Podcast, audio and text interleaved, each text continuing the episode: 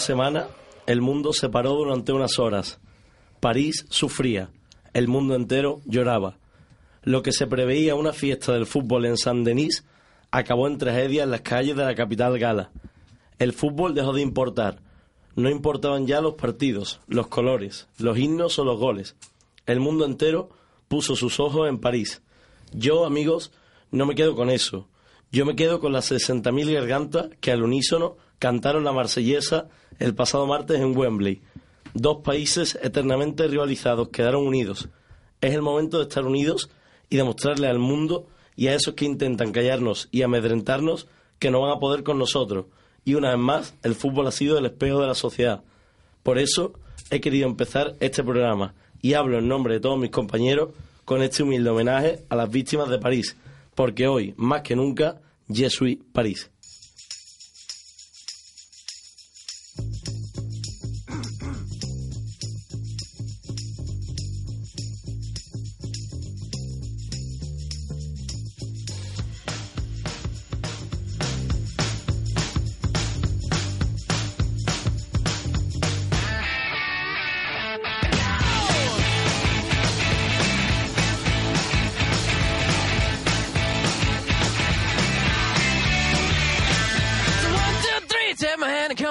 Because you look so fine that I really want to make you mine. I say you look so fine that I really want to make you mine. Four, five, six, come on and get your kicks. Now you don't need the money when you look like that, do you, honey?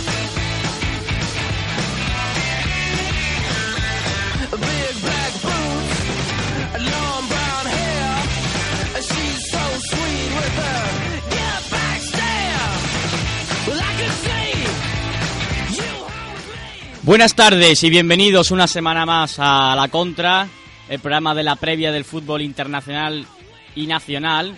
Y quería empezar, antes de nada, abriendo la segunda etapa de, de este programa porque lo más destacado, aparte de que incorporamos dos personas, dos grandes personas a nuestro equipo, es que ampliamos la programación media hora más. Ya no somos de 8 a 9, somos de 8 a 9 y media.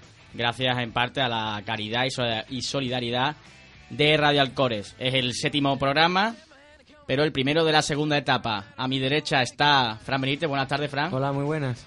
O buenas noches con el cambio de horario, ya hace frío y es de noche. A mi izquierda, Rafa. ¿Qué tal, Rafa? Hola, buenas noches. Al lado de Rafa, David Niebla, que nos has emocionado con tu carta. Hola, muy buenas. Y por último, pero no menos importante, Adrián, ¿qué tal? Muy buenas. Que quería preguntarte, David, ¿de dónde te salió esa inspiración? Porque nos has emocionado. Pues compañero, yo creo que todos quedamos dolidos con lo que pudimos ver en las imágenes de televisión que nos llegaban desde París el pasado viernes. Precisamente tuvimos la mala suerte de adivinar que algo podía pasar. Nuestro compañero Fran nos avisó de que había alerta en el hotel de la selección alemana.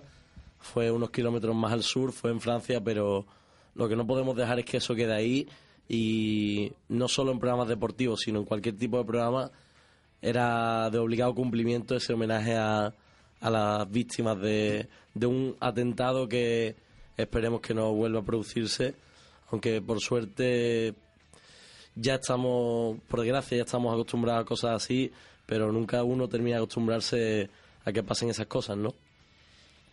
Pienso lo mismo que tú. Ahora trataremos el tema, bueno, lo relacionaremos con el deporte en más profundidad, de las noticias flash. Antes de eso, eh, me quedo contigo, David, para repasar los Twitter o cómo la gente podría comunicarse con nosotros y participar en el programa. Así es, como siempre, tenemos nuestro perfil de Twitter abierto a todas vuestras opiniones, arroba ratradfútbol y el hashtag, pues como no, hay que seguir sumando, compañero, a la contra 7. Y como bien dices, es el primer programa de una nueva etapa en la que podemos asegurar que vamos a seguir con el mismo estilo, co- vamos a seguir divirtiéndonos haciendo radio, que es lo que nos gusta, e incorporamos como he podido, como has podido decir, a dos grandes compañeros. Y desde aquí dar las gracias y desearle mucha suerte en su nueva etapa a, a nuestro compañero Matías, que a partir de ahora pues tiene otras cosas más altas, pero seguro que seguirá ayudando mucho en este proyecto. Eso iba a comentar ahora mismo. eh, desearle toda la suerte del mundo a nuestro compañero Matías en su nueva andadura en la radio. Y nada, Matías, desde aquí mucha suerte en tus nuevos proyectos y aspiraciones. Pues bien, el tiempo para las noticias flash y creo que nuestra noticia es la misma para todos. Si alguien trae una diferente, que la comente, pero creo que es el tema de Francia, los atentados y, bueno, el horror que se vio en la noche de París como acertó o predijo Fran en nuestra previa de la semana pasada. Fran. Pues sí, pero ya lo veníamos diciendo que en el hotel de Alemania se, se tuvo que ser evacuado ya que una llamada anónima dijo que había alerta de, un- de bomba en dicho hotel y ya pues en el partido ese aviso pues se hizo realidad y en la sala Bataclan murieron casi 90 personas y una fatalidad. David. Entre las que se encontraba, por cierto, la hermana del futbolista del Atlético de Madrid, Antoine Griezmann, que por suerte pudo salir ilesa de dicho, dicho acto. No podemos nunca prever que algo así vaya a pasar y cuando pasa, pues por desgracia hay poco que hacer, porque un accidente se puede prever, una guerra se puede prever, pero que, y siendo todo lo políticamente correcto que me permite este tipo de personas, que un loco asalte una sala donde hay 100 personas esperando a disfrutar de un simple concierto y decida por ellas si tienen derecho a vivir o no, me parece que es algo que no se puede prever y que esperemos que este mundo en el que vivimos acabe con ello cuanto antes.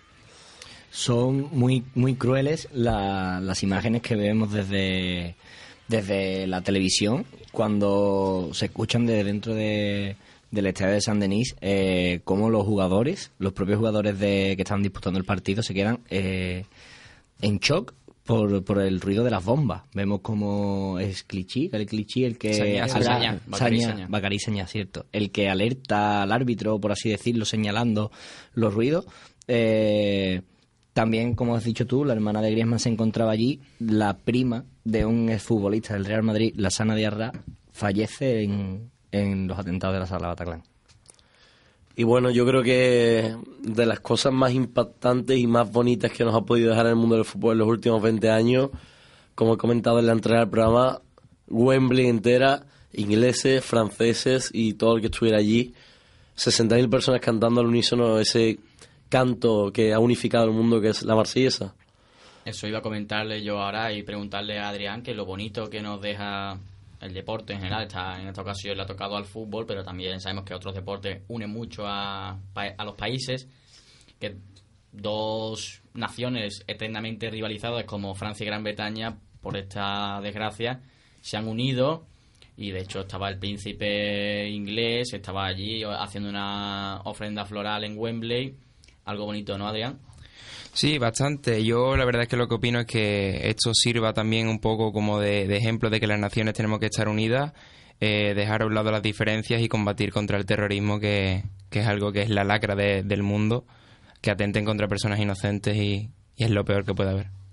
Yo quería comentaros ahora la parte más fea de este homenaje a las víctimas, porque se vieron también las imágenes en eh, Estambul, en el minuto de silencio de Turquía-Grecia, como los turcos no solo silbaban al minuto de silencio, sino que tenían, o sea, entonaban cánticos no pro yihad, pero bueno, dándole un puntito calentito al asunto.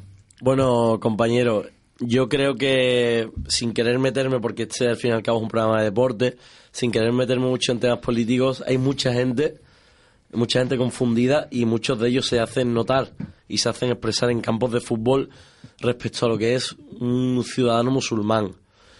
Muchos también confunden el sentido del Islam. Quizás, y po- pongo la mano el fuego, hay muchos turcos que estoy seguro que no han leído siquiera el, el Corán y no hay religión en el mundo que apruebe la violencia. Eso sí te lo puedo asegurar.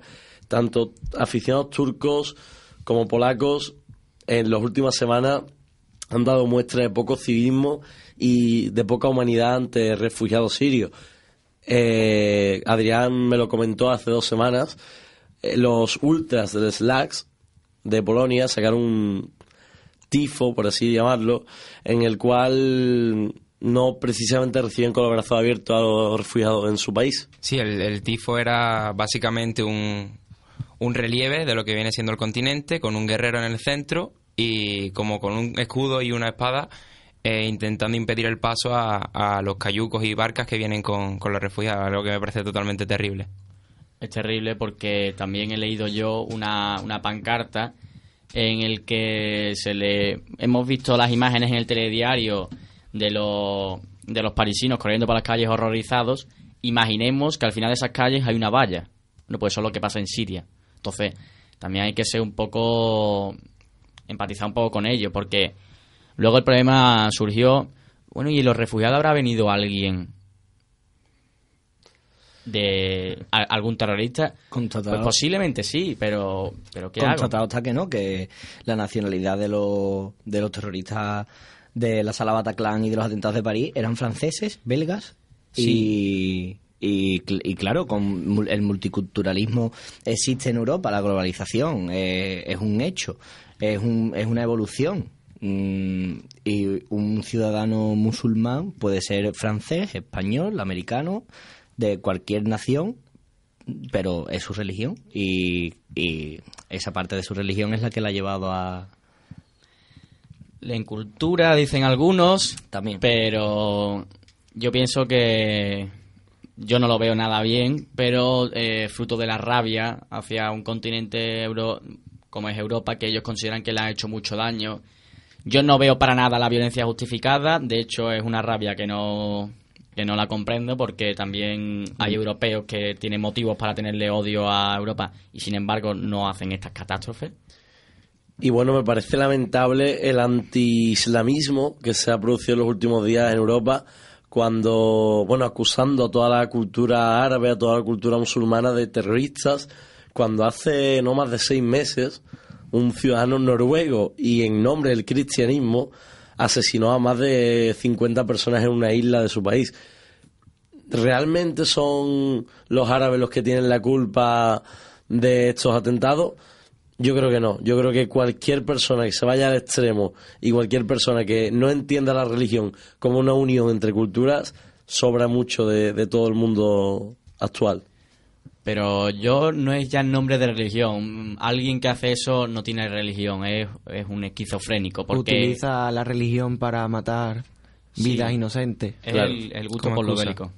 Pero sinceramente no creo que la religión, para tener una religión se necesita primero tener cabeza. Bueno, uno puede decir que es cristiano, que es judío, que es islamita, que es budista y no lo practique. El que, rela- el que realmente es, bueno, participa con una religión, cree en un Dios, eh, tiene unos ideales, el que realmente lo siente no lleva a ese extremo la situación, porque como has dicho muy bien David al principio del programa, ninguna religión acepta la violencia y mucho menos la muerte. Ni muchísimo menos.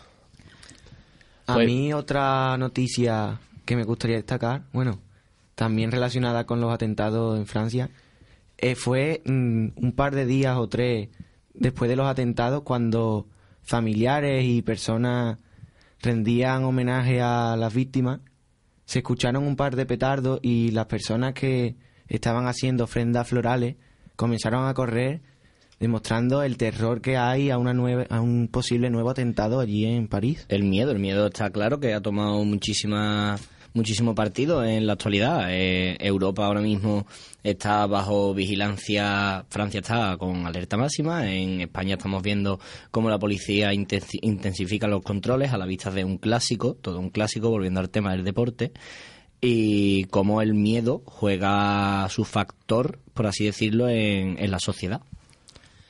Sin duda alguna, el, coincido con Fran en que ahora hay una, una- un estado de pavor, de un miedo... Psicosis, ¿no? psicosis, sí, un, un miedo extremo, altísimo. Y, y creo que una de las cosas que no deberíamos hacer eh, sería desplazar, marginar, eh, rechazar a los, a los musulmanes o a la gente que, bueno, aparente eh, la religión, la religión musulmana o que venga de la península arábiga, continente africano, Marruecos, hablo de ya de lo que coloquialmente se dice moro, pero creo que no deberíamos desplazar a esas personas porque al final lo que haríamos sería alimentar esa rabia y creo que, bueno, no ser selectivos ni decir, y mucho menos pensar, aunque sea de broma, pues un moro, eh, va a llevar una bomba. Eso alimentaría, bueno, el enfado de ellos. Eso, pienso. eso demuestra que también hay cierta incultura en España. Eso iba a comentar yo ahora. Eso demuestra la incultura que hay en España y ya no en España, ya eh, porque también es que nosotros nos gusta mucho echarnos la culpa encima. También hay otros sitios que lo piensan y tal.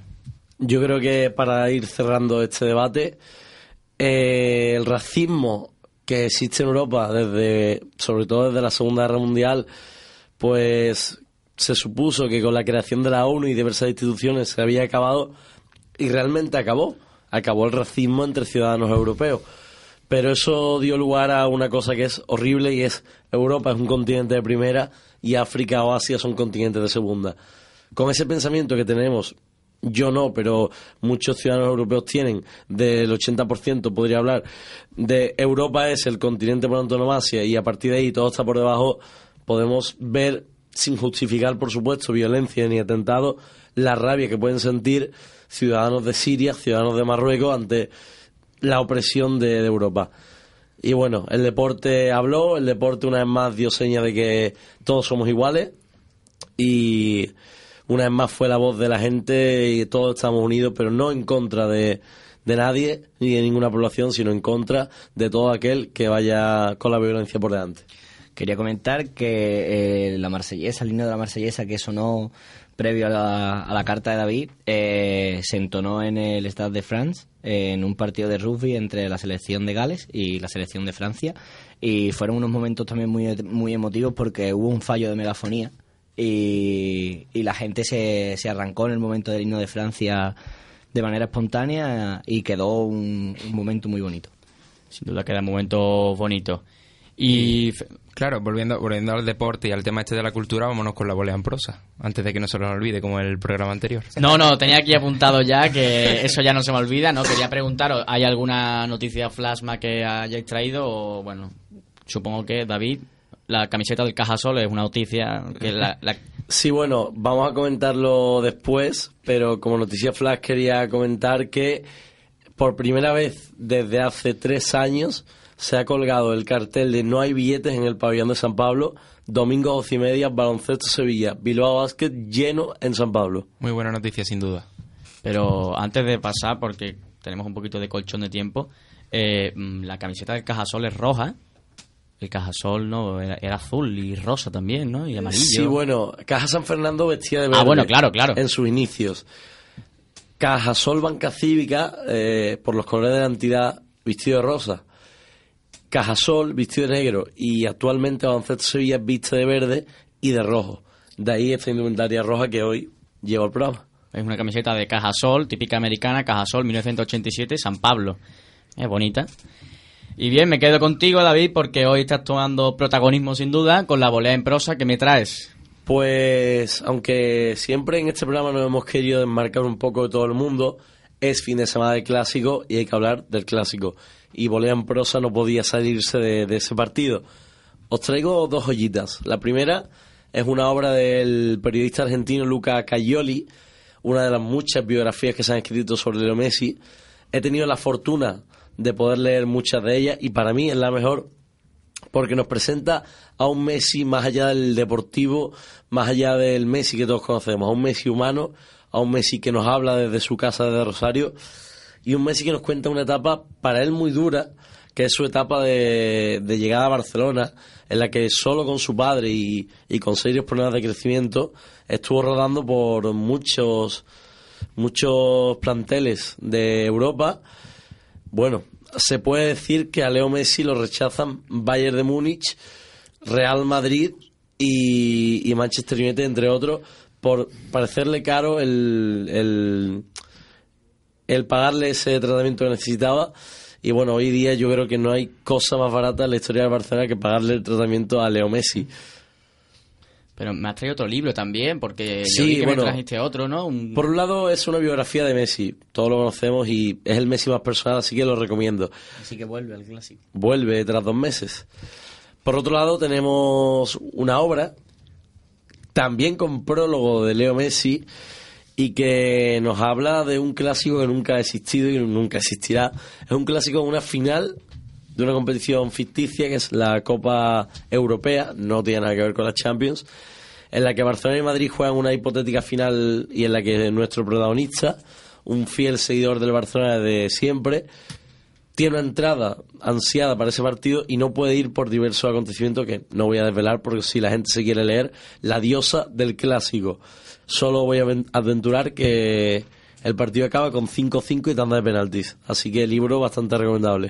Pero es una competición que ficticia, ¿no? Sí, ¿Y se sabe el formato de esa competición utópica? sería una mezcla entre Champions y Europa League. Y no nos puedes revelar nada, ¿no? No, hay que Y te, leerlo. te puedo hacer una pregunta porque te estás desmarcando un poquito. ¿Con quién vas en el clásico? Porque no me ha que- al oyente creo que no ha quedado muy claro. A mí, lo único que me importa realmente es que el Angers gane el partido este fin de semana.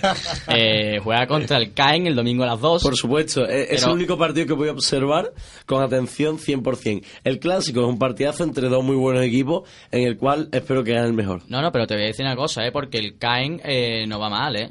De hecho, estaba mirando, el Caen es el que va tercero y el Angers es el que va cuarto. Estaba mirando si lo echaban en, en mi televisión, en mi canal que tengo tratado, y pare- parece que no, Habrá que verlo por otros medios. que van a cerrar. Esa era otra noticia flash. Que Sogacable está. ¿Sogacable o Sogecable se llama? Soge, So- Soge Soge, Cable. Sogecable, sí. Sogacable, no sé por qué va. Sobacable es un cable bastante gordo.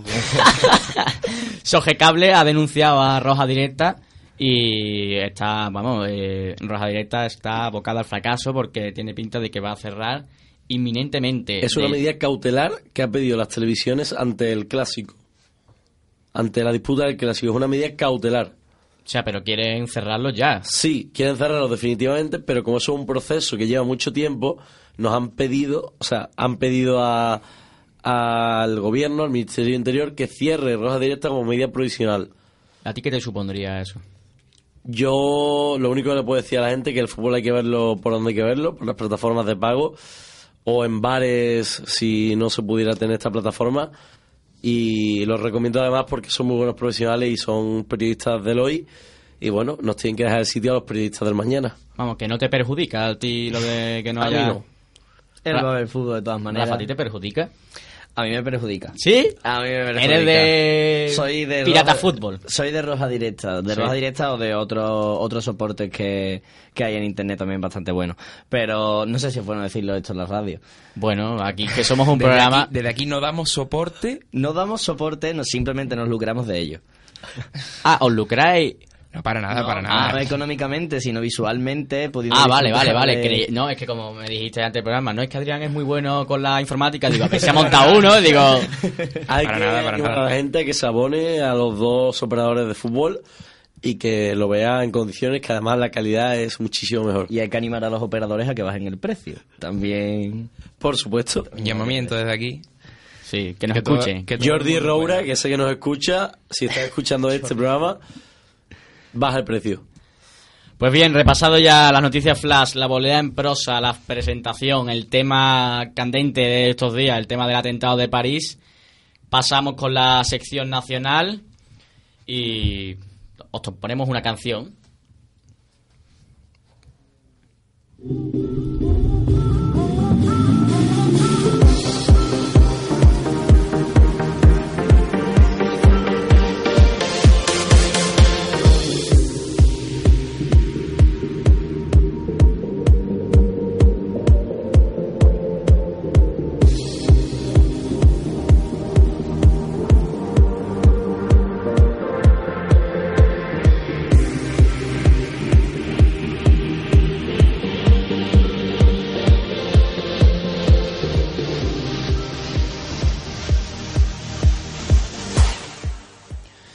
Bueno, pues volvemos a la contra con la sección nacional, pero me has pedido, David, un, un inciso en el tema fútbol para meter polideportivo. Comenta eso, porque va a haber una sección nueva, ¿no? Polideportiva. Así es, compañero.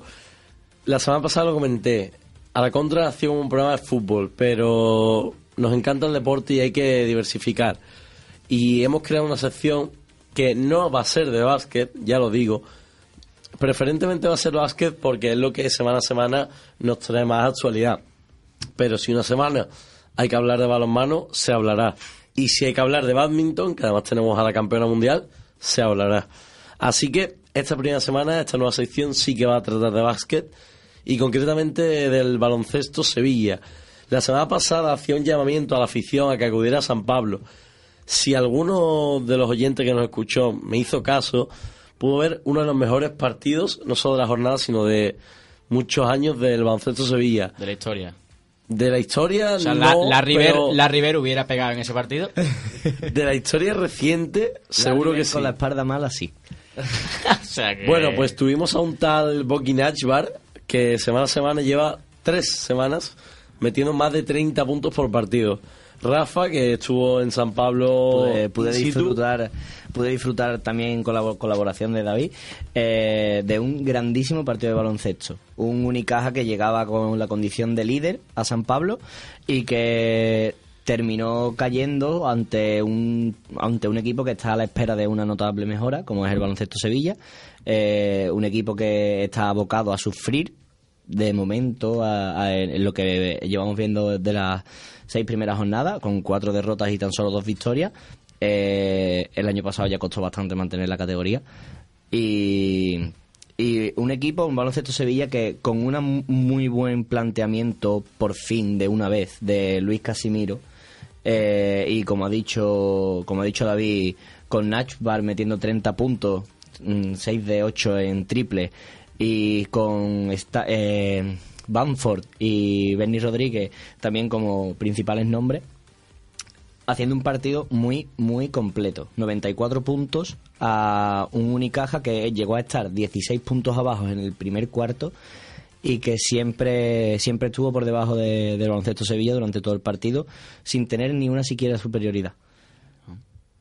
Pero David, no me has traído nada, no me has traído material de Sí, audio, bueno. un reportaje, una... una- La- no sé, una- Las próximas semanas sí que podemos contar con jugadores del baloncesto Sevilla.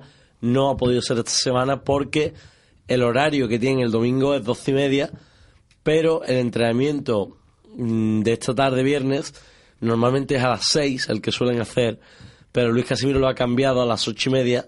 Parece que no quería que ningún jugador suyo hablara en, en a la contra, pero la próxima semana ya he hablado yo con él, Luis, ponnos el entrenamiento a las seis que queremos tener un jugador y seguramente podamos contar, vamos, seguro, contaremos con un jugador de, de la plantilla y seguramente un campeón del mundo. ¿Qué tal llevas el esloveno, David? El esloveno, Por si ahí tenemos que hablar con... bueno, todo, todo idioma se puede hablar. Como y- yo el griego, como yo el griego. Por supuesto. Pero has hablado con el entrenador directamente del baloncesto Sí, Sevilla. yo en mi condición de O sea, que, voluntario, que eres una persona importante. tanto como importante no, no decido quién juega y quién no, pero sí que es verdad que Luis es amigo Sí mío aconseja, sí y, y bueno, para lo que sea nos dijo a toda la afición que podía estar ahí y ahora ha hecho falta y, y va a estar aquí. Mm, incluso Luis, podemos hablar con él alguna otra semanita. ¿Y lo vas a traer al estudio? Difícil, ¿Por qué? porque ellos, como te he dicho, entrenan a las 6. Sería acabar a las 8, no daría tiempo. O sea que no querían que hablaran con a la contra.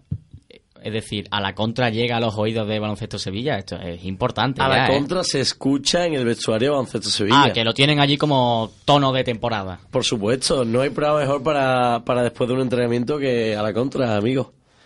Perfecto, pues iniciado con esta segunda etapa del programa, la sección deportiva. Me Y decía, bueno, ¿no? antes de pasar al Nacional, quería comentar un poquito de NBA, esa, Ah, sí, sí, sí, sí. esa llamada Mejor Liga del Mundo.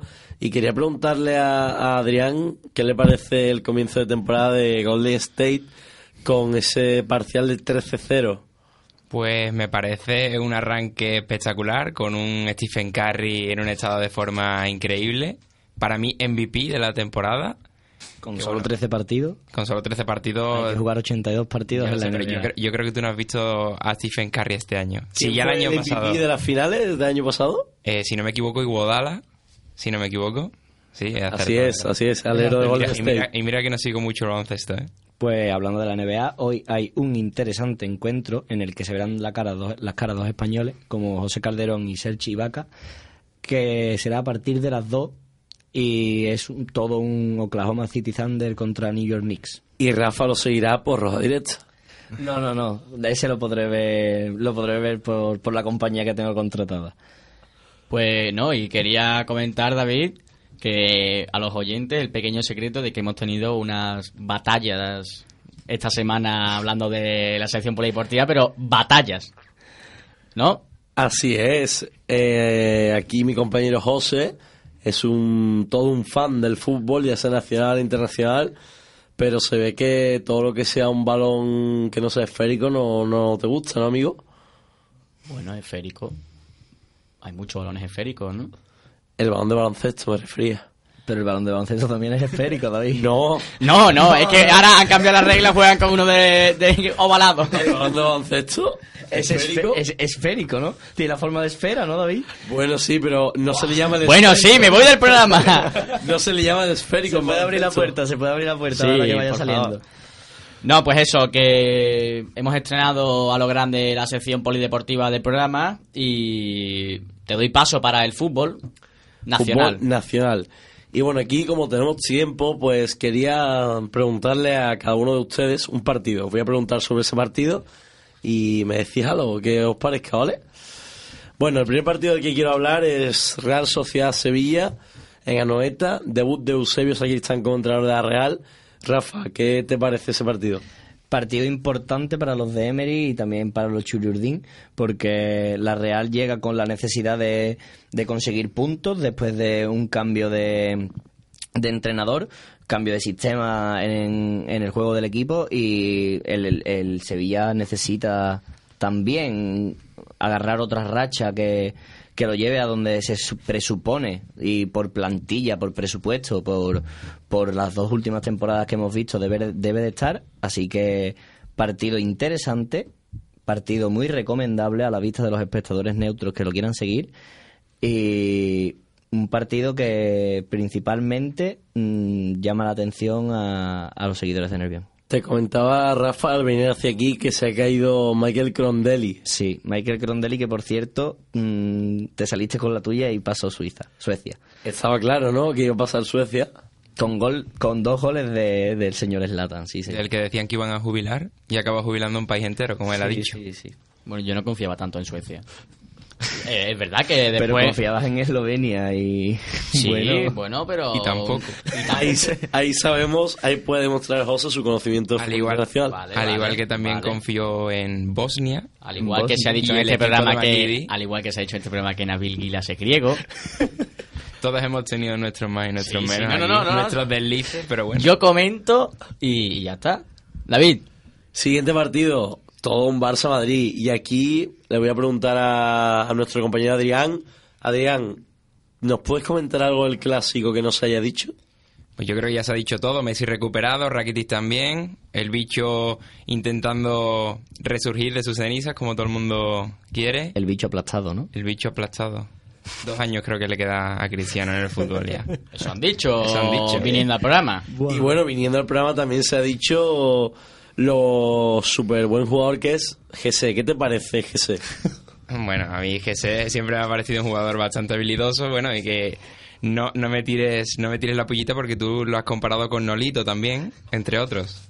Nolito es 100 veces mejor jugador que GC. Uf, vaya pecado, vaya David, pecado. David es que pega cada patinazo cada Sí, vez que sí. viene. Y bueno, David, en la, en la sección polideportiva vas a meter patinaje. no, yo creo que ya ustedes dais suficientes patinazos en el programa. Siguiente partido, David. Pues siguiente partido es un español Málaga. Fran. no, no, es que lo ha dicho español, eh, español Málaga y, Y ha la dicho- marrona para ti. Pues nada, yo espero que el Málaga, que ya ha recuperado a varios de sus principales jugadores, haga un buen partido en Cornellà Prat, eh, donde el español siempre se ha mostrado muy ha practicado un buen juego y bueno, yo si tuviera que poner decir un resultado, apostaría al 1 a 1. Bueno, pues Fran, apuestas por apuestas por el empate, ¿no? En ese español Málaga. Y bueno, a mi compañero José le quería preguntar qué le parece ese apasionante partido que tenemos domingo a las 12, Sporting Levante. Bueno, el Sporting Levante, eh, no sé, no sé, esta risa. El- es un duelo importante porque puede el Sporting empezar a ganar partidos que aparentemente son de su liga, porque, bueno, aunque el Sporting está dando buenas sensaciones, podemos considerarlo de su liga, ¿no, David? Y el Levante eh, es hora de reaccionar. Creo que es un buen Gijón, es un buen escenario para reaccionar. Bueno, principalmente porque a Rubí le hace falta ya eh, empezar a coger la forma, porque estamos en la jornada 12, que es la que se va a jugar. Es decir, ya no estamos a comienzo de temporada. Llegamos ya al cuarto, a un tercio de la temporada, casi. Y pienso que el Sporting tiene a jugadores en gran estado de forma, como es el croata Halilovic. Estoy esperando un poquito más de Sanabria. Eh, pero bueno, yo confío en que sea un partido bonito porque ambos clubes creo que le están dando, dotan al partido de importancia. El Sporting puede dar un pasito adelante y perfilar un poco ya partidos de su liga bastante bien. Y el Levante, como he dicho antes, eh, coger un poquito de crédito, de credibilidad, de credibilidad en sus jugadores.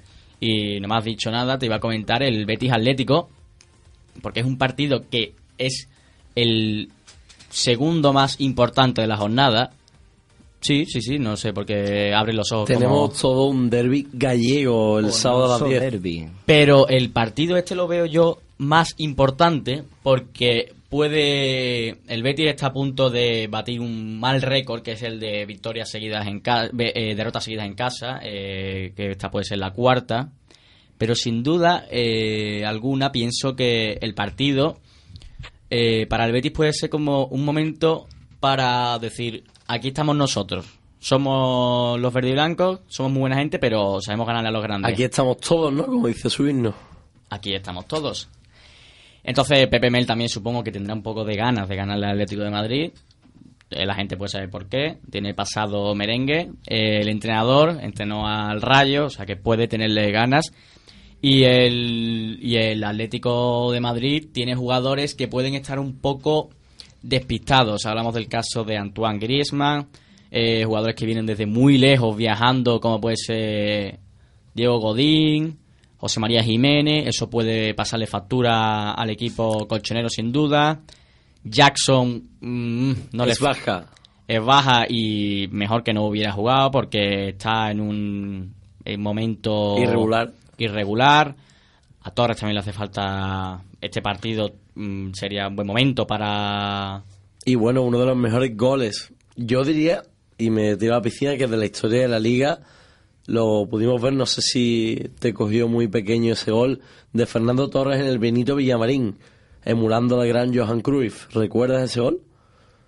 me cogió muy pequeño como tú has Pues temporada 2004-2005 visitaba el Atlético de Madrid desde Radomir Antich, el Benito Villamarín y Fernando Torres, como ya he dicho, emulando al Gran Cruyff, hizo una espectacular volea desde bastante lejos eh, dentro del área, pero mm, bastante lejos de la portería y batió el gol, gol que además fue decisivo, el 0-1. Me coge con cinco años ese gol. Creo que es joven. Y ya por darle la última pincelada a este partido, el Atlético Madrid, si pierde Barça o Real Madrid y gana, puede reengancharse en la pelea por el título. Y el Betis, si gana, que sería muy importante la victoria, entraría en una pelea por un puesto en Europa League, porque la- el que corta esa posición es el Eibar con 19, el Betis está con 15 sería importante esos tres puntos. Pero no apostaría por ese partido porque no sabría quién, quién podría ganarlo. Otro equipo que está coqueteando con los puestos de Europa League es el Deportivo, que como ya hemos comentado antes, se enfrenta este fin de semana en Riazor ante el Celta de Vigo. Un importante partido allí en Galicia, donde el derby se vive muy intensamente y con mucha mucha seguridad para ese partido, hasta 250 efectivos, ¿no? Ayer pudimos ver eh, una gran entrada en el entrenamiento vespertino del Deportivo con la Peña Riazor Blue, como siempre, apoyando al equipo y donde pudimos ver cosas que no nos gustan del todo, como que se encendieran bengalas en ese entrenamiento, aunque no cabe duda que da color a, a ese entrenamiento del Deportivo ayer. Prefiero que se encienda en un entrenamiento donde el responsable de la instalación es el club y eh, los máximos perjudicados sean ellos, por, porque, bueno, están ellos, la encienden. Que sea en un estadio y que pueda poner en peligro la integridad física de otras personas. Eh, también comentar otros partidos, como puede ser el Valencia-Las Palmas, con un 1 en entredicho y puesto en duda por parte de la afición Che. El Villarreal-Eibar, con un Villarreal en gran estado de forma al principio de liga y un Eibar que tampoco es para, para, para mucho menos, no tiene nada que envidiar al submarino amarillo. El Granada, Granada Bilbao, en Los Cármenes, donde el Granada necesita puntos y el Bilbao mm, quiere seguir con, con su buen juego y sus buenos partidos. Eh, y el otro derby que está pasando un poco desapercibido, como es el Getafe Rayo Vallecano. También otro derby madrileño. Muy bien, repasada primera división, David, eh, ¿qué nos traes de segunda y segunda B? Si nos traes algo de segunda B, obviamente. Pues sí, la segunda vez que sigue igual de, de bonita que siempre. Tenemos duelos, muchos, mañana sábado a las 4. Mallorca, Lugo, Numancia, Mirandés, Bilbao, Atlética, Almería. Y bueno, me quería centrar en este Bilbao, Atlética, Almería. La semana pasada discutíamos sobre la crisis de juego del, del Bilbao Athletic y no sé si pudiste ver el partido del filial rojo y blanco. No, eh, lo, la- lo tenía marcado en, lo tenía marcado con rojo para verlo, pero por temas académicos al final no, no pude no pude verlo. ¿Sabes el ¿Con rojo resultado? los partidos? ¿Qué? ¿Con rojo marcar los partidos para verlo? Bueno, con rotulador, es un, lo que se dice, ¿Sabes el resultado de, de este partido? catastrófico. ¿Sí? O sea, no, no, o sea, catastrófico digo que el partido mejor ni no lo hubiera visto. A mí es que no me gustan los partidos... Pues Mirandés 3, Athletic Club 0. O sea, por eso, a mí no me gustan los partidos de estos de abuso. A mí gran eh, partido me llegaron a los Lago oídos... Junior. Muy gran partido del Lago Junior. Sí, me bueno. llegaron a los oídos que fue un poco burreo, por decirlo finamente. A diferencia de ustedes, sigo sin querer para nada en la cantera del Athletic Club. En, no en la cantera del Athletic Club, sino en este equipo concretamente. Y lo veo serio candidato a segunda división B. Bueno, eh, dijimos la semana pasada que la filosofía de fichajes y cantera del, del de Bilbao perjudicaba directamente a su equipo filial. Así es, y como comentar también que estuvimos hablando del partido, venció claramente Leganés 3-0 a- al Corcón. Además estuve viendo el partido y fue más que un 3-0. ¿Estuviste, ¿Estuviste en Butarque? No, Es que estuvo en Santo Domingo. Lo, tuvimos en Santo Domingo, Sí, entonces ya... pero- No, es que ya yo digo, David puede estar en este momento en cualquier punto de España viendo un partido. me estuve pensando seriamente de ir a Leganés, Sí, pero no había conexiones para ir, entonces me quedé en casita disfrutando de toda la jornada de fútbol de segunda división. De hecho, debemos de decir que ahora David no está con nosotros en el estudio, sino que está viajando a cualquier parte del mundo en busca de un partido para comentarlo. Y si no va él, tiene familiares. Como- Por supuesto. Pérez. Por cierto, muy ofendidos mis familiares del otro día del Rico Pérez, Sí. porque los comparasteis con un ordenador, muy ofendidos. No, no, preguntamos que qué página era. Ya, ya. Y bueno, más partidos, 12 de la mañana, dos históricos de primera, Valladolid y Osasuna, dos equipos que son candidatos al ascenso. Y bueno, lo que sí os puedo adelantar, eso sí os lo puedo adelantar, fin de semana del puente voy a tener la oportunidad de estar en, en Pamplona, voy a tener la oportunidad de ver un partido en el Reino de Navarra, así que ya os comentaré el ambiente y ya podemos ¿Qué hablar. partido? ¿Qué partido será? Es partido de Osasuna en casa, no conozco el rival, pero es partido de Osasuna en casa. Y te has sacado la entrada sin saber el rival. No, la entrada es lo último que se saca a la hora de organizar un viaje. Bueno. El Valladolid que llega tras ganar en casa del Zaragoza, ¿no? En la Romareda. creo. Así es, 0-2, venció la pasada semana. Tenemos más duelos a las 5 de la tarde del domingo en Tenerife Córdoba. Dos equipos totalmente contrarios en la tabla. Córdoba es segundo, Tenerife está a parte baja. Y Alcorcón Zaragoza, domingo 7 y cuarto. Eh, ¿Qué día vas concretamente? El puente de diciembre. 6, 7 de diciembre. Mm, Te doy una noticia. Regu, Juega Osasuna fuera de casa. Ponferradina, Osasuna. en el Toralín el 6 de diciembre a las 12. y, y el Bilbao Tienes una, tienes una mano estupenda para elegir partidos. Bilbao, Atleti, Zaragoza el 7 de diciembre a las 8 y media. Bueno, Toca deshacer maleta. se puede ir al nuevo San Mamés. se puede ir y se irá al nuevo San Mamés. No le mandes el WhatsApp a tu padre de que no va a ir. Segunda vez, ¿qué nos traes? Segunda vez, pues bueno, la semana pasada quiero empezar con algo que yo creo que es obligado, porque si no, tengo una amiga que me mata. Eh, la semana pasada hablamos, yo muy bien y vosotros muy mal, del delantero centro del Real Madrid Castilla, Borja Mayoral. No, no, no, no hablamos, no hablamos muy mal. Expresamos que le falta algo.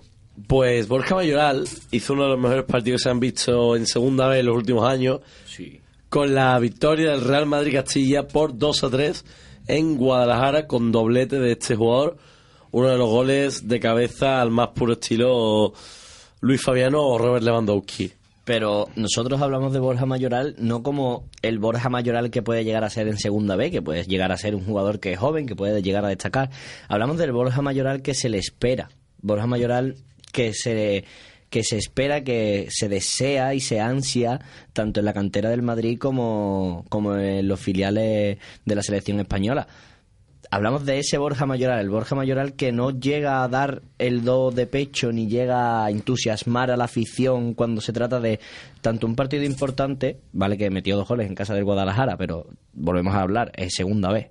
Eh, está claro que la segunda vez española carece de nivel, por así decirlo, y, y un Borja Mayoral que cuando ha disputado minutos contra selecciones, por así decirlo, porque es donde más, donde más ha despuntado en la selección española, con selecciones de muy buen nivel, se le vio muy, muy tapado. Borja Mayoral, te puedo asegurar que ha habido en los últimos 10 años, en la historia reciente del Real Madrid, hasta 3 y 4 delanteros de menos nivel que Borja Mayoral. Álvaro Negredo, Quizás Álvaro Negredo no, Roberto Soldado, Roberto Soldado desde luego y Álvaro, Álvaro Morata, Morata. desde luego. José Rodríguez, Jesse para mí es un engaño de futbolista.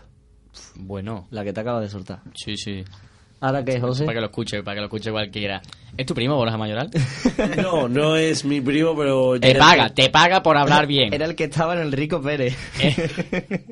No, por supuesto que no, pero Borja Mayoral es uno de los talentos jóvenes de España y el futuro delantero del Real Madrid. Bueno, pasamos al grupo cuarto rápidamente. Sevilla Atlético Cádiz, dos equipos que están muy bien colocados, tercero y cuarto en la tabla este grupo cuarto, solo dos puntos de diferencia entre ellos y se espera un lleno en la ciudad deportiva también José Ramón Cineos Palacio, domingo once y media. Y bueno, pasamos rápidamente a la sección a pie de albero, la recuperamos hablando de nuestro querido Dinamo de Dresden, ¿no?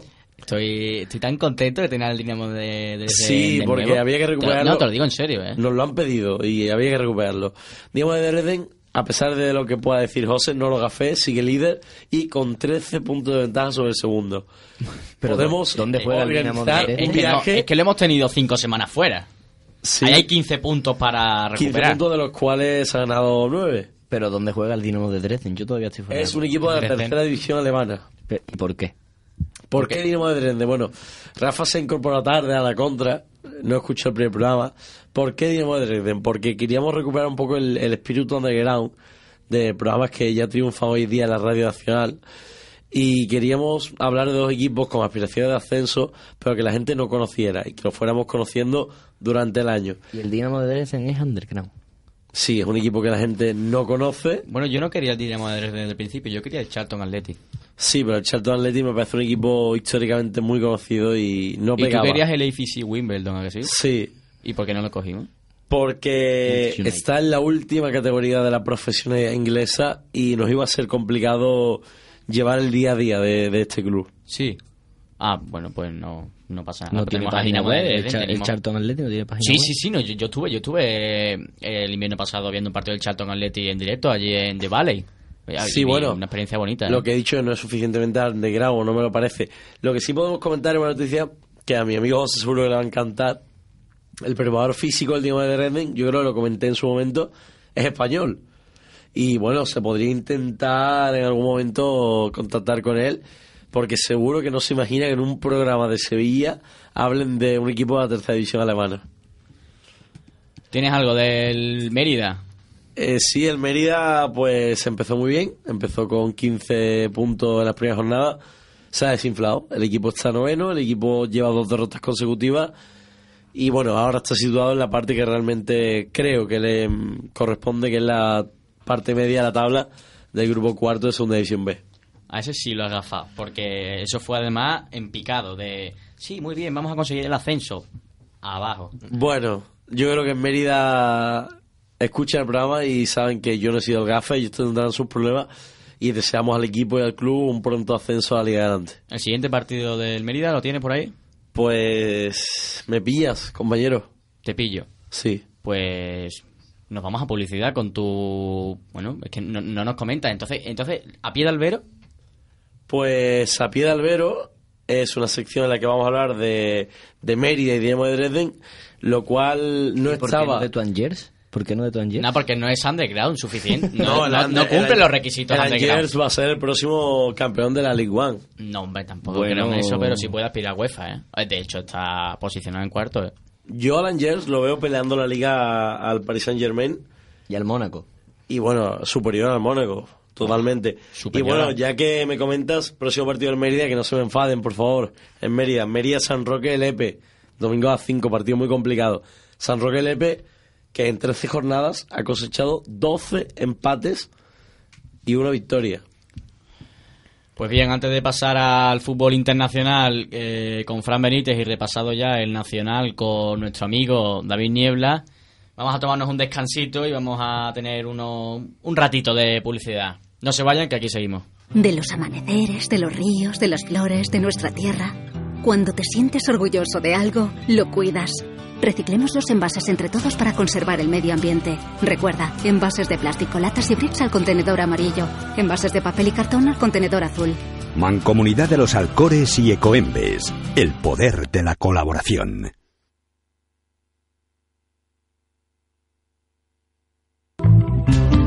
Eufide Promociones e Inversiones saca a la venta edificio Vista Verde, cuatro locales comerciales y ocho viviendas en un sitio privilegiado. Viviendas a la carta, es decir, usted se la puede diseñar. Viviendas con todo lujo de detalles y a unos precios increíbles. Viviendas desde 60.000 euros y locales comerciales en el sitio con más futuro del viso desde 86.000 euros. Además, estamos liquidando nuestros últimos solares en Vista Verde desde 225 euros el metro cuadrado y todo con facilidades de pago. Llámenos al 608 21 76 33. Estamos en calle Real 45, primera planta. Increíble, pero cierto. Recuerde, 608 21 76 33.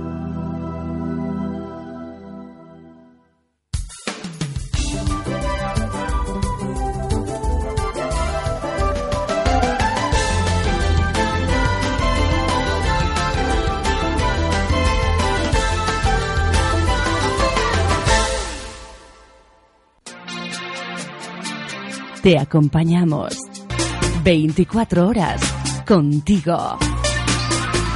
Radio Alcores FM.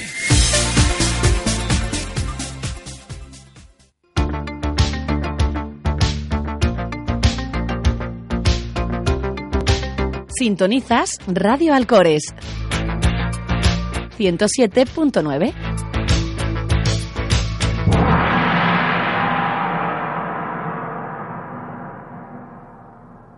Consume local. Apoya a tus vecinos y vecinas, porque es el comercio quien mantiene el calor del barrio. Es un mensaje de la onda local de Andalucía. Ven a las rebajas. ¿Sabías que en las tiendas del Viso puedes encontrar las mejores rebajas? No te las pierdas. Ven a las rebajas. El pantalón que tanto te gustaba, el vestido que necesitas, los zapatos más cómodos. Todo, todo lo puedes encontrar en las rebajas y sin salir de El Viso. Cercanía, calidad y ahora también los mejores precios. Comprando en El Viso, ganamos todos y todas. Venga a las rebajas. Delegación de Desarrollo Local y Comercio, Ayuntamiento de El Viso del Alcor.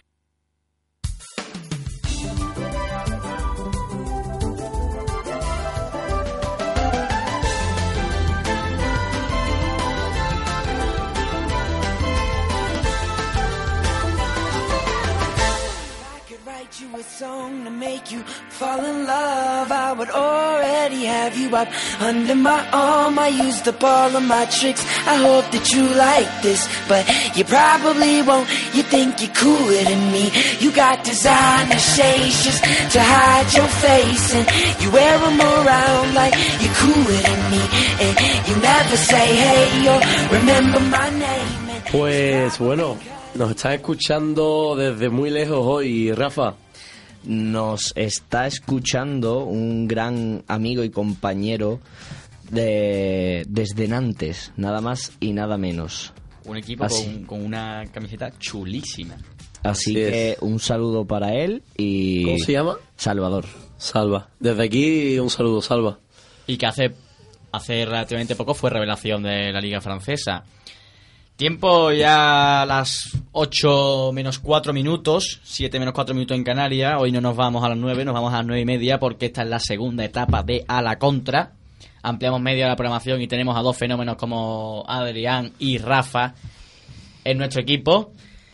Así que como tenemos media hora más de programa que lo habitual, pasamos al fútbol internacional con Fran Benítez. Fran, ¿qué nos traes? Pues bueno, ahora mismo en Alemania se está disputando desde las ocho y media el Hamburgo Borussia Dortmund, que va a 0-0, pero que he podido buscar y ha comenzado con 18 minutos de retraso. Esperemos que no sea nada relacionado con los atentados, porque si no, 18 minutos. de retraso. Pero- Debería haber comenzado a las ocho y media y ha comenzado a las 9 menos 12 minutos. En Francia tenemos, también comenzó a, la- a las ocho y media el Niza Olympique de Lyon. El equipo local ya gana 1 a 0 al segundo clasificado de la liga francesa, el Olympique de Lyon. Y nada, va- menudo sa- sabadazo de fútbol que tenemos mañana. En Alemania, los partidos, bueno, a las seis y media, Schalke 04, Bayern de Múnich. ¿Quién gana ahí? ¿Quién gana ahí? Pues yo apuesto por el Bayern. Yo apuesto por el Bayern también. Yo también. Va a ganar el Schalke. Venga. ¿Tú eres de Schalke? Siempre. No, pero ya le toca pinchar al equipo de Guardiola. Bueno, es que el Schalke tiene a tres fenómenos y yo creo que ya es hora de que haga algo enorme, ¿no? Tiene Así a Max es. Meyer, tiene a Goretzka, tiene a... Un telar. Bueno, pero junto a... empieza a ser ya de, los de los bastante veteranos. Tiene a Sané, yo creo que ya es hora de que den el golpe sobre la mesa y diga, aquí estamos nosotros, los tres fantásticos, eran cuatro, pero abandonó el barco el tanto el que tanto le gusta a David, que es Julian Draxler. Buah, jugadorazo, ¿eh? Jugadorazo. Sí, no sí. solo le gusta a David. Ah, que- jugadorazo. sí. Soy muy, muy de Draxler. Sí. Muchísimo. Lo Creo que es el futuro de su selección. Tenemos noticias, me comunican desde Hamburgo que el retraso del Hamburgo-Dortmund ha sido por aglomeraciones en los controles de seguridad que se han extremado esta semana por a causa de los atentados de París. ¿También un familiar? Por supuesto.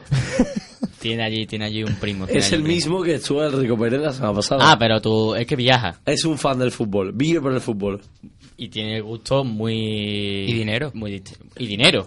Pero Y que, muchos megas. Pero que lo mismo que lo ves, y muchos megas, lo mismo que le ves en el Rico Pérez, en una España-Inglaterra, lo ves en Dortmund viendo un... El, Hamburgo, no, Borussia. Hamburgo, perdón, eh, viendo a... Es bonito, es bonito. En Francia también mañana a las 5 de la tarde, Lorient Paris Saint Germain. Habrá que ver porque David Luiz y, y Cavani decían que no querían volver al equipo hasta que se pasara un poco todo el revuelo ocasionado por los atentados y demás. Es comprensible. Pues sí. Pero vamos, yo ganando lo que ganan ellos, me Sí, pero, pero una cosa es dinero, otra cosa es el miedo que tú vas a sentir, porque también es que siendo la figura del equipo tú puedes hacer mucho daño y, y ellos son conocedores que son figuras del equipo y que hay mucha mirada puesta sobre ellos. Una, una pregunta, Fran. ¿Tú, tú irías a París a jugar? Eh, sí. Sí, sin duda. Sin duda. miedo ninguno. Sin duda. Como debe ser. Y yo iría a visitarla mañana si me regalan un viaje. Como debe ser. No hay miedo. No voy a vivir con miedo por un grupo. Yo la verdad que si me invita a Francia preferiría ver un partido de Angers. Estás pesadito con el Angers, ¿eh? Él, y su Angers son una historia de amor, de sentimientos no encontrados, porque en Angers no, nadie sabe que existe David Niebla. Eh, ¿Nos estamos dando cuenta de eso? Estamos, Bueno. estamos gestionando para que el Angier se escuche en nuestro programa. Se está gestionando. He dicho que el preparador físico del Angers es español y ¿quién os dice a ustedes que no ¿El es...? del Angers o el del Dinamo Dresden? Es cierto, cierto, el del Dinamo de Dresden. Perdón, perdón. Bueno, pero ponemos a alguien del Angers español por allí. Preguntamos por alguien Fallo, en fallo, español. lapsus. Eh, mi cometido esta semana será buscar a alguien español en Angers. Alguien habrá, seguro. O algún español por el mundo viviendo en Angers. Sin duda alguna. En la Premier League, a partir de las 2 de las dos menos cuarto, Watford, Manchester United. A las 4, Chelsea, Norwich City. Habrá que ver Mourinho si ya comienza a ganar. Y como no lo haga, habrá que ver si lo destituyen ya, si no... En la cuerda floja, ¿eh? Pues sí. En portugués. Se ha, se ha mm, hablado estas últimas semanas de que Mourinho quería vender a jugadores como Hazard, Oscar, Matic, Fábregas. Yo le quería preguntar a mi compañero Adrián, como citizen, ¿cómo recibiría él a... eh, perdón, eh, ¿cómo, reci- ¿cómo piensa que recibirá a Raheem Sterling en Liverpool? Bueno, pienso que para el Liverpool, para los aficionados de Liverpool, ha sido una pérdida muy grande porque era uno de los estandartes del equipo. Sin embargo, no pienso que sean rencorosos con el jugador porque en ningún momento el jugador eh, ha negado sus colores eh, del, del Liverpool. Y bueno, supongo que no, no, no lo recibirán mal. Habrá que ver el partido para ver la opinión de, de los seguidores del Liverpool. Manchester-Liverpool, que se jugará el domingo. Que va este sábado también mañana, Ah, sábado, a partir de las seis y media. Te quería preguntar, David, como, bueno, fenómeno, figura y dios de las apuestas que me han llegado a los oídos que eres, aunque perdiste con el Angers, una cifra importante.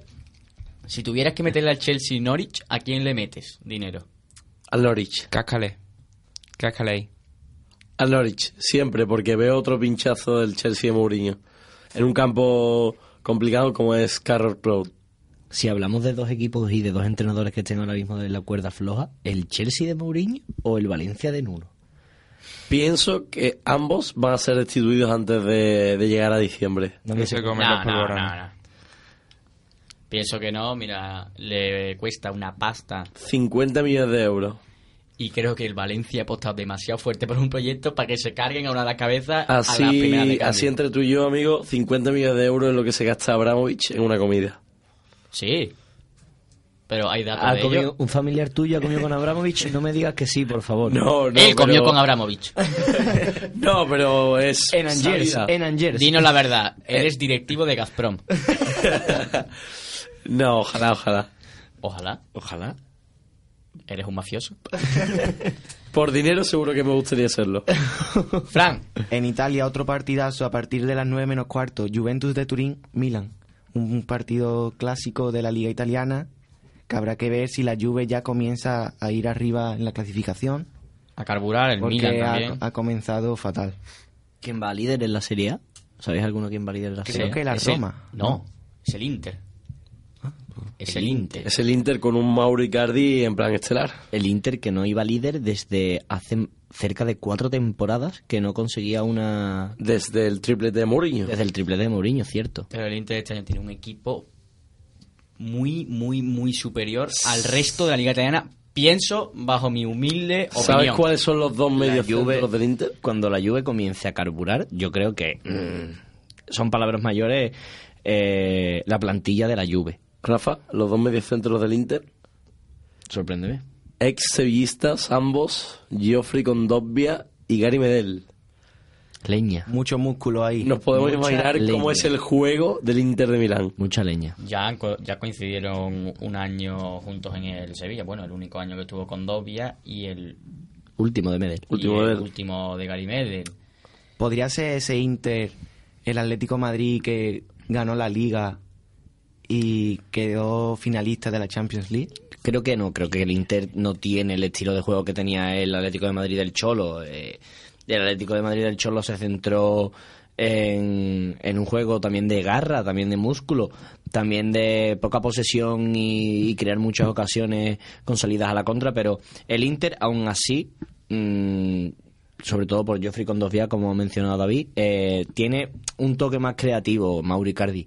Son jugadores que que dan un salto de calidad a ese a ese Atlético de Madrid del Cholo que sí que, que es cierto que le ganó la liga a los todopoderosos Barça y Madrid pero mm, no pienso que llegue a la altura de de, de este de este Inter de Milán Por último, comentar de la jornada del sábado en la, en la Copa de Portugal, a partir de las 9, Derby Lisboeta, Sporting de Lisboa, Benfica. Pero no es de liga, es de copa. De copa, es ¿Es de- de, tasa o copa Bewin? Ahora no. Tasa, tasa. Tasa. Una competición de la que estoy profundamente enamorado porque la tasa se juega en un, en un estadio siempre que como característica no tiene no tiene uno de los goles que es el gol norte el gol norte no el gol sur no lo tiene y lo que hay es una malla y a otro lado la carretera David me miras porque creo que eh, Nuevo patinazo el sí, que acabas sí, de ¿a que cometer. sí? El ¿A que Inter sí? no es líder de la Serie A, es la Fiorentina. es la Fiorentina sí Así es. Iba a comentar, iba a comentar. Tiene un gran equipo de la Fiorentina. ¿A cuánto está? Eh, Empatados a puntos. Ah, entonces colíder no ha sido tan patinazo. Bueno, por cierto, gol de Pierre Michel Lasoga, se adelanta al Hamburgo. ¿Qué, qué, qué jugador tan difícil de... Pierre Michel La Soga Sí, sí, sí. Pero es un jugador que apuntaba tanto y parece que se va a quedar en tampoco tampoco. No tampoco porque no es malo y mete goles. Y el año pasado en el playoff por el descenso del, del Hamburgo lo hizo bien. Bueno, el Hamburgo se clasificó en la prórroga de la vuelta metiendo el gol del empate en una falta en el, en el último minuto y en el último suspiro como el gol de Paloa que en el chat Tardone, que bien recordarás David. Pero Pierre Lasoga apuntaba... Sí, vas a comentar David. No, no, nada, nada. No comen... ¿Por qué? ¿Qué, qué he dicho ahora mal? Nada, nada, nada. Ah, entonces. No he dicho ¿Tienes, nada. ¿Tienes algún problema? No, que me ha extrañado ese comentario de, del gol de Palop. la comparativa la Me ha comparativa extrañado esa comparativa. No, no lo veo igual de agónico eh, jugarte la permanencia en la, la categoría en la que llevas más de 25 años con clasificarte para unos cuartos de final de Ten en, UEFA. cuenta, ten en cuenta que eh, el Hamburgo no ha bajado nunca a la Bundesliga 2. Es el dinosaurio de, de Alemania. Incluso el Bayern ha llegado a estar. Bueno, por ahí sí es buena comparativa. Tenemos ahí discrepancias, discrepancias. Frank, ¿eh, ¿tienes la- algo más? En la ¿Tienes algo jornada más? de domingo, en Francia, a partir de las 2, caen Angers. ¿Alguien se atreve con una porra? Sí. El Caen va tercero, el Angers va cuarto, 1-2. Eh, el Caen tercero, como tú has dicho, Angers cuarto, eh, Angers... Cuidado, Rafa, que nos escuchan desde Angers. Angers cero, Caen cuatro. Y le caen cuatro. Le caen al cuatro. Angers. Le caen cuatro a Angers. En Inglaterra, a las 5 de la tarde, derby londinense entre Tottenham y West Ham United. El West Ham... West Ham con- haciendo muy buen papel. En la muy tabla. buen papel en liga. El de West Ham sorprendente. Papelón, sí, porque ha fichado. Por, bueno, por primera vez no, pero como no hacía mucho tiempo, eh, ha fichado bien eh, y no ha fichado tanto nombre retirado el, el West Ham porque estaba haciendo mucho de fichar a. como el Milan, a los que ya se quedaban mayores, pero. Vieja gloria, vieja gloria. Vieja gloria, pero ya, pero las malas, además. La vieja gloria es mala, porque bueno, luego ha rendido bien, pero el cuando se fichó, no cuando se cuando se ejerció la acción de compra por Andy Carroll, Andy Carroll. pues eso Que siguió metiendo goles Andy Carroll en el West sí, pero tiene una, una rodillita Andy Carroll que no está para el alto nivel, ni mucho menos. Ya por final, para finalizar, en Italia el domingo a partir de las 3, el líder la Fiorentina ante el Empoli y a las 9 menos cuarto el Inter Frosinone. El Frosinone que aunque esté Frosinone. Frosinone, aunque esté mal, o sea, aunque no sea un equipo puntero de la Serie A, de hecho está en la está sufriendo bastante, le hizo daño a la Juve allí en casa en casa de Frosinone y tiene estos partidos porque también creo que le empató a la Fiorentina si no recuerdo mal, ahora no estoy Al seguro. líder de la Serie A. Sí, al colíder, porque también está con el, con el Inter de Milán, querido David. Aquí en el estudio, aunque ustedes no lo podáis ver, pero en el estudio hay una tensión que se corta con cuchillo de mantequilla. Aquí las miradas se cruzan y, y porque estamos en antena, pero si no las palabras irían a más. ¿Por qué no grabamos el siguiente programa? Estaría bien. Pero después, después del estudio somos amigos. Sí, por supuesto, siempre. El otro día recibí una, una invitación tuya. No recuerdo aquí. Un cumpleaños puede ser. Cumpleaños. Ah, un cumpleaños. El viernes que viene es mi cumpleaños y bueno. Hacemos un llamamiento por si... Hacemos un llamamiento para el que quiera venir. Borja, estás invitado, por supuesto. Afición de Langers es bienvenida también en la sala fragata. Y el que quiera enviar un regalito aquí al estudio de Radio Alcores, bienvenido sea. Que por cierto, en la sala fragata, eh, ese viernes pinchará Adrián 16, con el que contamos ahora mismo en la mesa. ¿Eh, Adrián? Sí, que ya ¿Qué nos vamos puedes a- contar de, vamos tu otra etapa, de tu otra etapa, aparte de la deportiva, la, de, la musical? Vamos haciendo algunos pinitos por Sevilla y intentaré, te- intentaremos también hacer algo por radio, algunos proyectos que tenemos en mente. Y, pero bueno, no nos vamos a desviar del tema del deporte para Del hablar tema de del deporte. ¿Tienes algo más que Nada, contarnos? Me, gustaría acabar con la porra del clásico de mañana. La ¿Qué porra veis del- en ese Real Madrid-Barcelona? Pues la porra del clásico de mañana, mm, David, creo que tú lo tienes claro, pero a mí me ha comentado hoy un madridista que es el típico partido en el que, sin esperártelo, el Madrid le mete cuatro al Barcelona. Eso me ha dicho a mí hoy un madridista. Bueno, Objetivamente, objetivamente pienso que va a ser un partido muy igualado, pero que va a ganar el Barcelona 1-2. Desde aquí, desde Radio El Cores y en mi persona, deseo que gane el mejor y que veamos el mejor de los partidos porque yo no soy de nadie, yo soy del fútbol. Yo me la voy a jugar en la porra, ¿vale? Yo voy a tirar a la piscina. Y yo creo que la vuelta de Messi y de otro jugador importante para el Barça como Iván Rakitic, la, la baja de, de Nacho, que acaba de salir, que ahora mismo Benítez no cuenta con él, a las que ya se suma las las múltiples bajas que tiene el Madrid. La vuelta de Keylor también puede ser un dato bastante importante. Pero yo me voy a tirar a la piscina y yo digo 4-4. Uh. ¿A cuánto se paga eso, David? Partidazo. Pues hay muchas casas de apuestas, la que yo suelo apostar que es Big Win. Frecuentar, frecuentar. Big Win. Frecuentar. Eh, se pagaba un resultado parecido al que ha dicho Rafa, no he mirado el 4-4, sí el 3-3, y se pagaba 22 euros a uno. O sea, no está tan alta. O sea, No, hay, hay apuestas que se pagan a 100 y, ciento y pico euros a uno y 22 euros a, a euro- a Hace euro. dos añitos, si no recuerdo mal, el partido acaba en el Bernabéu 3-4. 3-4. Sí, con hat-trick de En una de las exhibiciones de De Leo Messi. Messi en el Bernabéu. mejor jugador del mundo. Y seguramente de la historia. Eso es un tema que deberíamos discutir en un programa entero. Adrián, Pero, a- tra- pero trayendo a Messi aquí. pero yo traigo una Messi. Yo he pensado traer a, a la familia entera. Y a Seguro que, Antonella. David, seguro que David tiene contacto con algún primo Yo- suyo, el primo de Messi, seguro. Yo hasta que Borja Mayoral no pise este estudio, Messi no tiene la puerta abierta. Venga, ¿Lo pisará? Lo pisará algún día. Adrián, Bueno, pues yo me decanto más por un 1-0, partido sin goles, apenas, solamente un gol. Y, y te voy a decir que un gol agónico. Veo un partido demasiado igualado y acabará ganando el Barça en el minuto 80 y tantos. 0-1 entonces. 0-1, 0-1 y además gol de Messi, que duele más. ¿Duele más un gol de Messi que cualquier jugador del Barça? Duele más. Eh, En el Para Bernabéu. duele más en el Bernabéu un gol de Gerard Piqué. Exacto, ahí era el Oh. tema que yo quería llegar. Más aún, más aún. Eh, Sinfonía Piqué- para sus oídos. Sí. Son los pitos para Piqué en el Bernabéu. sonido de viento para, para el jugador como él catalán. ha dicho, le pone cachondo. Sí, Él sí, sí. dicho. Ha habido varios comentarios eh, centrando el tema del deporte y mezclándolos un poco con otro tema más caliente, por así decirlo, que por horario no estamos mm, recomendados para hablar. No. y, y sí, eh, tanto Piqué como Sergio Ramos, el propio Iniesta, también se, se han manifestado en ese tema y en ese ámbito. Fran, ¿tu porra? Pues yo veo un empate 1 a 1. Primer clásico como capitanes para Sergio Ramos y André Iniesta. No, no es el primero.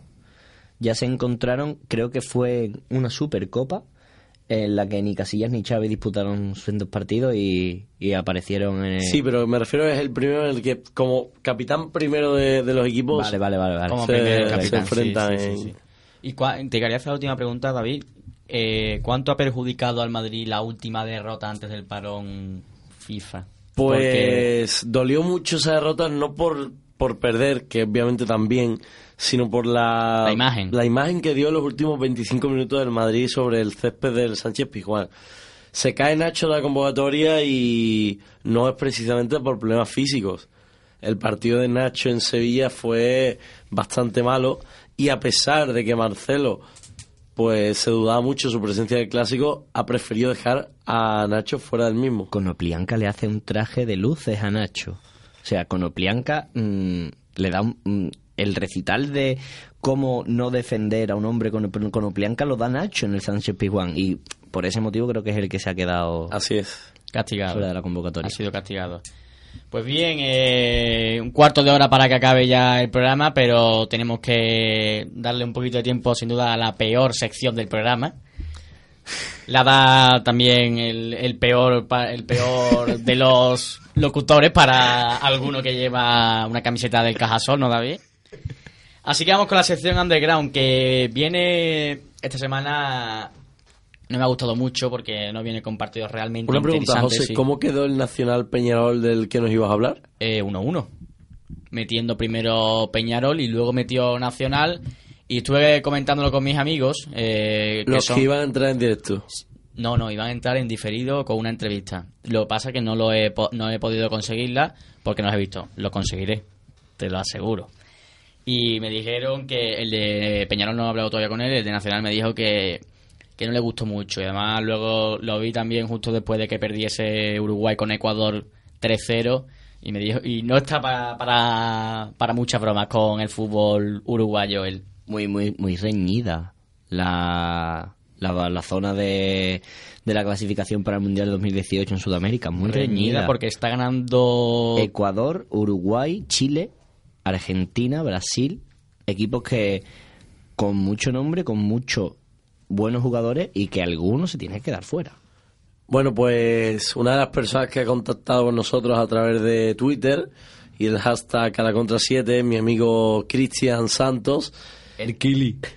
El cual forma parte de un equipo de distrito, no me voy a enrollar mucho, que se llama el Borussia de Donuts, en homenaje al gran Borussia Dortmund, y que empezó la liga hace dos semanas con derrota, pero que la semana que viene- la semana pasada endosó todo un 17 a 0 al Sevilla United y que mañana a la misma hora del clásico tiene todo un partidazo contra el Interquivir. Y lo vas a ver, ¿verdad? Yo estaré viendo el clásico, pero de aquí todo mi apoyo a mis amigos. Tendrá familia, ¿eh? Por supuesto. Habrá alguien en San Pablo apoyando a la Borussia Donuts. David la semana que viene no viene no por su cumpleaños, sino porque le damos de palo que va a descansar una semana, dice. Bueno, la semana que viene espero regalitos de vuestra parte. Bueno, Lo espéralo, tendrá- espéralo. lo ¿Una camiseta de Rangers o de Borja Mayoral? Los tendrás de forma verbal, los regalitos, tranquilo, David. Un dibujo, un dibujo. Siempre hay para ti, siempre hay. Bien, como comentaba, el grupo 1 y el 2 viene, no me gusta mucho, descafeinado, donde sí está la, la verdadera, lo, lo verdaderamente interesante del fútbol internacional es eh, fuera del continente europeo, en Sudamérica y en Asia. Pero bueno, para no ir directamente a, a ello, voy a dar el repasito a lo poco salvable que hay en los grupos 1 y 2 del fútbol underground europeo. En el grupo 1 es el derby de Atenas, es el Panathinaikos Olympiacos. El segundo contra el primero de Grecia. Los dos eternos rivales de Grecia, bueno, si no incluimos al AEK de Atenas. Ni el PAOK de Salónica. Ni al PAOK de Salónica. eh, muy bien, el apunte de Rafa. Ni al Aris de Salónica. Bueno, pero el Aris como Bueno. equipo de fútbol no, no ha llegado nunca a destacar. Yo No. menciono al PAOK de Salónica por, por ser un histórico de, de la liga griega. Aris de Salónica, tres ligas y varias participaciones en Europa. no llamarle histórico quizás sea muy precipitado. Es como llamar histórico aquí al Betis. Bueno, Bueno, una el comparación. Betis es Oviedo- histórico, el ¿eh? Oviedo es un histórico de la Liga el, Española. el Arenas de Guecho es un, es un histórico y está en segunda vez. Comentaba el derby de Atenas, el segundo contra el primero, aunque no tiene opciones el Panathinaikos de adelantar en la clasificación a sus vecinos del Olympiacos, a sus vecinos del Pireo, si ganan, porque la distancia es de 8 puntos entre ambos y el Olympiacos llega a un estado de forma brutal porque la jornada número 11 en sí, jornada número 11 en Grecia y el Olympiacos lo ha ganado absolutamente todo. 10 victorias del Olympiacos, 0 empate, 0 derrota. El Panathinaikos no puede decir lo mismo, eh, ha tenido un, un inicio de liga más, más manchado. Pero bueno, sin duda aquí puede dar un golpe muy grande sobre la clasificación, no solo la clasificación, sino en la liga y acercarse un poquito al Olympiaco, que sería cinco puntos, no lo suficiente, porque el Olympiaco no suele perder, no suele dejarse muchos puntos en su liga. Partido también Pero bueno. con representación española. Roberto, portero de. ex portero de Osasuna y portero ahora del Olympiacos, ¿no? Alberto Botía. Alberto Botía también. Roberto está lesionado y no va a jugar ese partido. No, no conocía, no sigo, no sigo a la liga griega, David. ¿No la dan en roja directa? No, griega? no, no. Pues bien, ya pasando al grupo 2, porque el grupo 1 no hay más, es el Dina, el derby de Bucarest, es el- un partido al que deberíamos ir una vez en la vida, David, tú y yo. Es el Dinamo de Bucarest contra el Esteagua, es el sexto contra el tercero, pero el Dinamo sin duda si gana este partido puede meterse de lleno en la pelea por el título, porque aunque el líder sea el Astra, no hay puntos de no hay un colchón grande y aunque sea eh, sexto podría adelantar incluso al Estagua que es tercero y posicionarse en tercera posición el Dinamo de Bucarest. El último partido es en la República Checa, es el Victoria Pilsen contra el Mlada de Boleslav, que es el segundo contra el tercero. Esta, esta vez sí, eh, dos equipos muy juntitos. 29 puntos para Victoria Pilsen, 27 para el Mlada de Boleslav. ¿Y por qué lo digo? Porque es que este equipo tiene a los dos máximos goleadores de la Liga Checa, que son Michal Duris y Luques Maguera, con 10 goles a, ambos dos. Grandes Eh, jugadores. no, pero eh, es significativo que tengan que tengan Sí, 10 sí. goles cada uno. En la Liga Checa, que bueno, se supone que el dominio del Victoria Pilsen debería ser aplastante, pero no es así este año. Y nada más que comentar en Europa, así que Me gustaría comentar. compañero Adrián, como fiel seguidor del fútbol underground, ha estado viendo hoy un partido de la Liga Búlgara. De estas tardes que me dan a mí antes de venir al programa, he estado siguiendo un Lokomotiv Plovdiv Montana, partido que se antojaba complicado para el Montana, ya que está en la parte baja de la tabla, y ha ganado el Lokomotiv Plovdiv 1-0 con gol de Bakalov en el minuto 84. Lokomotiv Plovdiv, donde milita un, un tal Krumov. Krumov, jugador muy talentoso, ha estado, se- esto va a sonar un poco a tirársela, pero ha estado en la órbita de varios, de varios grandes de Europa. y nombre a tener muy en cuenta para, para el futuro. Krumov, un jugador joven, y pero ya experimentado en, en la liga búlgara. ¿Por dónde has podido seguir este encuentro, Adrián? Pues por mi, por mi proveedor de, de televisión. Proveedor de fútbol. Proveedor de fútbol. soportes de internet. Yo de la Liga Búlgara tenía, si comento algo, la Liga Búlgara es el, bueno, las horas de pánico que está sufriendo el Ludogorets, que, bueno, no es lo mismo que el año pasado y está pasándolo, no mal, pero no tan bien como quisiera. Es cuarto en la liga. Es cuarto, efectivamente. Y cogemos un vuelo, a, salimos del continente. ¿A dónde quiere David salir? ¿A Asia o a Sudamérica? Pues hay una final de la Champions de Asia, ¿no? Hay una final de la Champions de Asia, así es, es de la AFC, de la Asia Football Champions League. Es el Guangzhou de Evergrande contra el Al Ali. Es la vuelta, el partido de ida quedó 0-0 sin goles, aunque todo queda para la vuelta en China. El Guangzhou, el que reparte el juego del Guangzhou es nada más y nada menos que Paulinho, que Buah. es un pelotero increíble. Y bueno, todo el entrenador campeón del mundo. Felipao Escolari, así es. Pero es que el que mete los goles en el Al Ali de Dubai es Rodrigo Lima, que no es no es, No es precisamente cojo. no es precisamente cojo, de hecho en el estadio Ramón Sánchez Pizjuán metió creo que cuatro goles. Y si Rodrigo Lima falla, el que mete los goles es Asaidi, También un tío que si tiene el día bueno te, te mete el gol te mete el gol y puede dar fe de ello Mourinho que con el Stoke City le hizo un lío bastante gordo. Se decide en este partido el rival de, de River Plate en el partido de cuarto de semifinales de, del Mundialito de Clubes. Efectivamente. En Sudamérica, porque en Asia todo esto es todo. ¿Con quién quieres ganar, David? ¿El Guangzhou Pues el Grande? ¿La Lali? he podido seguir bastantes finales de la Champions Asiática en los últimos años, Joder. en las cuales eh, la última, no, la penúltima la ganó también Guangzhou el Gran Sí. con Goyo Manzano en el banquillo. Goyo Manzano. Así es, Gregorio Manzano. En el banquillo.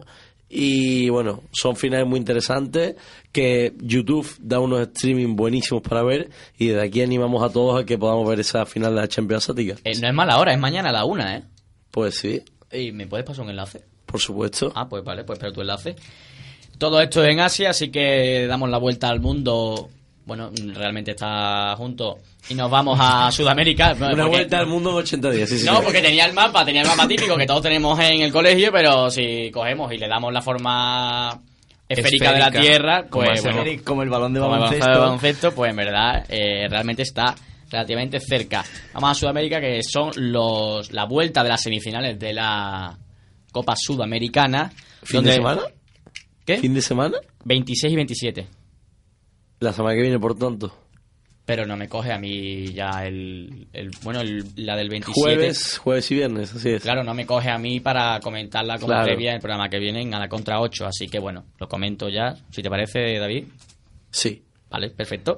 El 26 a la una de la madrugada, buena horita para ti, David, que sé que eres un aficionado a ver el fútbol a altas horas de la noche. Sus noches golfas. Su noche golfa es el Santa Fe Deportivo Luqueño, que sin duda viene el Deportivo Luqueño puede hacer historia y meterse en una final continental, un club no muy grande de Paraguay. Y la- el partido del 27 a las 12 y 45, una menos cuarto de la madrugada, hora peninsular, es el Huracán River, que ya quedó 0-1 en la, en la ida y River puede verse fuera de una final. ¿Crees que se quedará fuera, querido David Niebla? Pues viendo el nivel algo desastroso que ha mostrado River en los últimos meses, creo que sí. Que se que queda se fuera. va a quedar fuera. De hecho, esta noche partido muy importante para saber si River Plate estará en la siguiente Copa Libertadores, una y media de la madrugada, Racing de Avellaneda, River Plate. Y bueno, ¿La liará el príncipe? Diego Milito es un jugador que siempre está ahí, pero que confío plenamente en que River pase a la siguiente Copa Libertadores.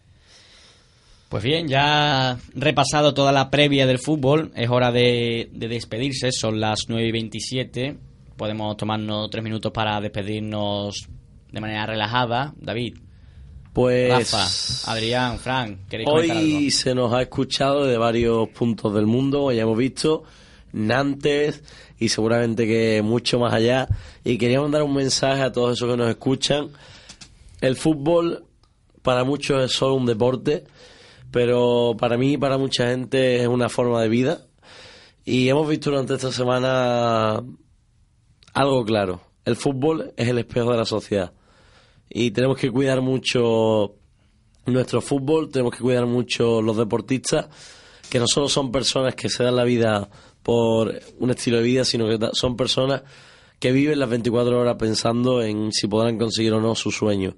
Por desgracia, hay gente que cree que puede decidir por los demás, así que este programa para mí, claro homenaje a todas y cada una de las víctimas, no solo del atentado de París, sino todas y cada una de las víctimas del terrorismo en el mundo, ya sea en París, Siria o allá donde haya una persona sufriendo.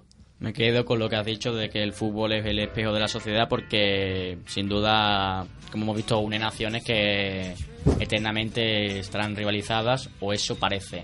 Rafa, Eh, previa de clásico, fin de semana de fútbol, fin de semana interesante. Así que, de nuevo, gracias a todos por, por otro programa más. Seguimos sumando, seguimos aprendiendo. La hora y media más corta de, todo lo- de toda la semana, como dijo Fran la semana pasada. Y de nuevo, muchas gracias y un saludo a todos. Adrián. Pues bueno, otra semana más, esperamos que, que sean muchas, pues muy contento de estar con este grupo, que, que como hemos dicho al principio del programa empezamos una nueva etapa y que bueno, que cumplamos muchos programas más, como digo siempre. No me quería ir sin comentaros. Soy fieles oyentes de la contra y espero que por ello mismo seáis fieles seguidores de Rat Spain, el, el proyecto por el cual estamos aquí. Y quería dar la bienvenida a mi compañero Rafa, que se une a Rat como redactor del Real Madrid y que empezará a escribir con nosotros a partir de este fin de semana. Y a Adrián, que va a ser nuestro nuevo community manager. Fran. Pues nada, como siempre, un verdadero placer estar aquí compartir mesa con vosotros. Y nada, una hora y media de fútbol, de debate, lo mejor de la semana. Pues ya con la despedida de todos nuestros locutores, yo personalmente me despido y os digo pues lo mismo que todas las semanas, que os espero gustosamente a las 8 el próximo viernes 27 y que espero que hayan tenido hayan disfrutado de nuestro programa, de nuestro trabajo y que tengan una buena semana. Adiós. Un saludo.